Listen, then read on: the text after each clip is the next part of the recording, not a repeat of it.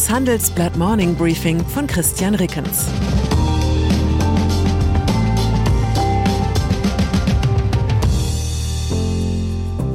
Guten Morgen allerseits. Heute ist Dienstag, der 28. Juni, und das sind unsere Themen. Abwehrbereit. NATO stockt Eingreiftruppen auf. Diplomatenstreit. Wie soll der Westen mit Peking umgehen? Extra breit. Das Comeback des Airbus A380. Nach einer kurzen Unterbrechung geht es gleich weiter. Bleiben Sie dran. Wie geht es weiter mit der Europäischen Union? Präsidentschaftswahlen in den USA, EU-Parlamentswahlen, geopolitische Krisen und wirtschaftliche Schwierigkeiten. Wir suchen Lösungen für diese Herausforderungen. Am 19. und 20. März auf der digitalen Europakonferenz von Handelsblatt, Die Zeit, Tagesspiegel und Wirtschaftswoche. Über die Zukunft Europas sprechen wir mit Bundeskanzler Olaf Scholz, Wirtschaftsminister Robert Habeck und vielen mehr. Kostenlose Anmeldung unter europe20xx.de. G7-Gipfel. Der Gipfeltriathlon von EU, G7 und NATO nähert sich seiner zweiten Wechselstation. Im Sport würde das bedeuten, runter vom Rennrad auf zum finalen Marathon. In der Politik bedeutet es, raus aus dem Schlosshotel, rein in den Regierungsflieger. Der G7-Gipfel geht am Dienstag mit einer G4-Runde von Deutschland, den USA, Großbritannien und Frankreich zu Ende. NATO-Gipfel. Zugleich läuten die ersten Meldungen das NATO-Treffen in Madrid ein, das heute Abend beginnt. Die vielleicht wichtigste Nachricht, die NATO will vor dem Hintergrund des Ukraine-Kriegs die Zahl ihrer schnellen Eingreifkräfte drastisch erhöhen, und zwar von rund 40.000 auf mehr als 300.000. Wie Generalsekretär Jens Stoltenberg ankündigte, soll dazu die NATO-Eingreiftruppe NRF umgebaut werden. Die ist wegen der Spannungen mit Russland seit mehreren Monaten in Alarmbereitschaft. Erhebliche Auswirkungen hätte diese Reform auch auf das Bundeswehrkontingent in Litauen.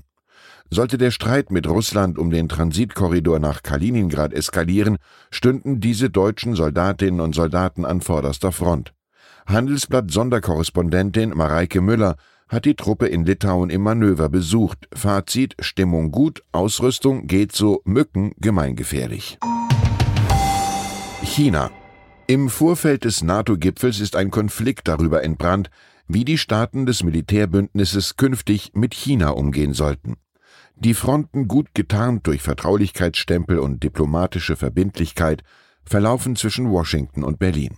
Die US-Position Moskau und Peking bilden eine neue Achse der Autokraten. Höchste Zeit für die Staaten des westlichen Bündnisses, auch gegenüber China auf Distanz zu gehen. Sonst wird es ein ähnlich böses Erwachen geben wie im Fall der russischen Energielieferungen. Die Volksrepublik kauft Häfen in Europa, baut Autobahnen und beteiligt sich an europäischen Hightech-Unternehmen. Auch rüstet China fast überall in der EU Mobilfunknetze aus. Damit schafft Peking Abhängigkeiten, die sich im Konfliktfall als Druckmittel nutzen lassen, mahnen die USA. In Berlin hingegen heißt es, die Bundesregierung verfolge einen differenzierten und nuancierten Ansatz, der auf der bisherigen Sprache der NATO aufbaut. Jens Plötner, Außenpolitikstratege von Kanzler Olaf Scholz, warnte sogar davor, einen Antagonismus mit Peking herbeizureden und China und Russland in einen Topf zu schmeißen. Wir erkennen, es gibt einen Konflikt um die richtige China-Politik des Westens. Dessen Ausgang dürfte die Welt langfristig sogar stärker prägen als der aktuelle Konflikt mit Russland. Wasserstoff. Gerade schickt sich China an, in einer weiteren Zukunftsbranche eine Vormachtstellung zu erobern. Beim sogenannten grünen, also aus Ökostrom hergestellten Wasserstoff klotzt Peking mächtig ran.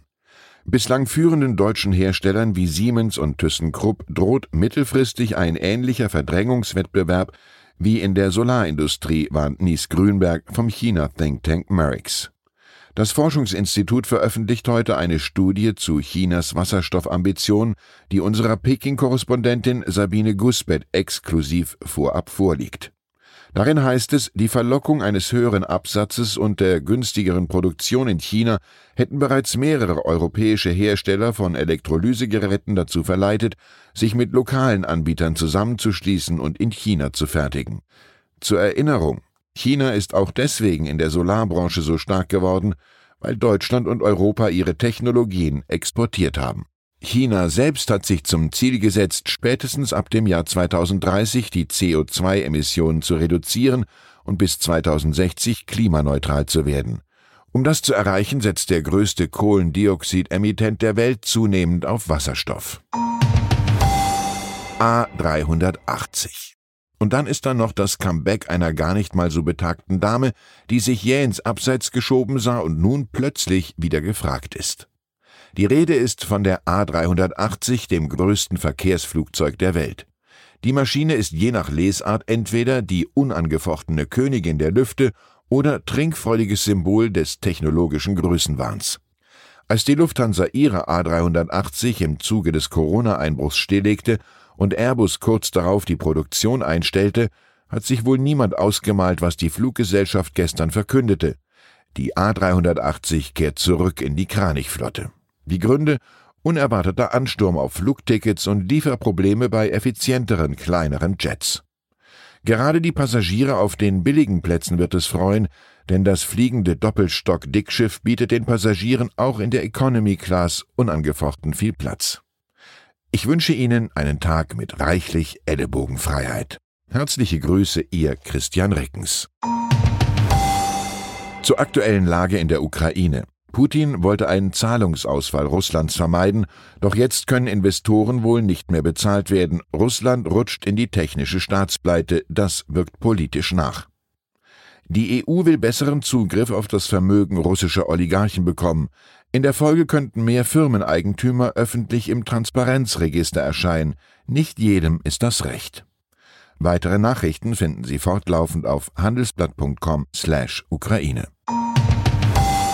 Das war das Handelsblatt Morning Briefing von Christian Reckens, gesprochen von Peter Hofmann. Die Welt steht vor gewaltigen Herausforderungen. Zum einen die Energiewende voranzutreiben und gleichzeitig den Klimawandel einzudämmen. Und auch der Energieträger Wasserstoff gewinnt weltweit immer mehr an Bedeutung. Doch wie geht es weiter? Erfahren Sie mehr auf dem Handelsblatt Wasserstoffgipfel 2024 am 12. und 13. Juni in Essen. Infos unter handelsblatt-wasserstoffgipfel.de. Mit dem Vorteilscode Wasserstoff 2024 erhalten Sie einen Rabatt von 15% auf die Tickets.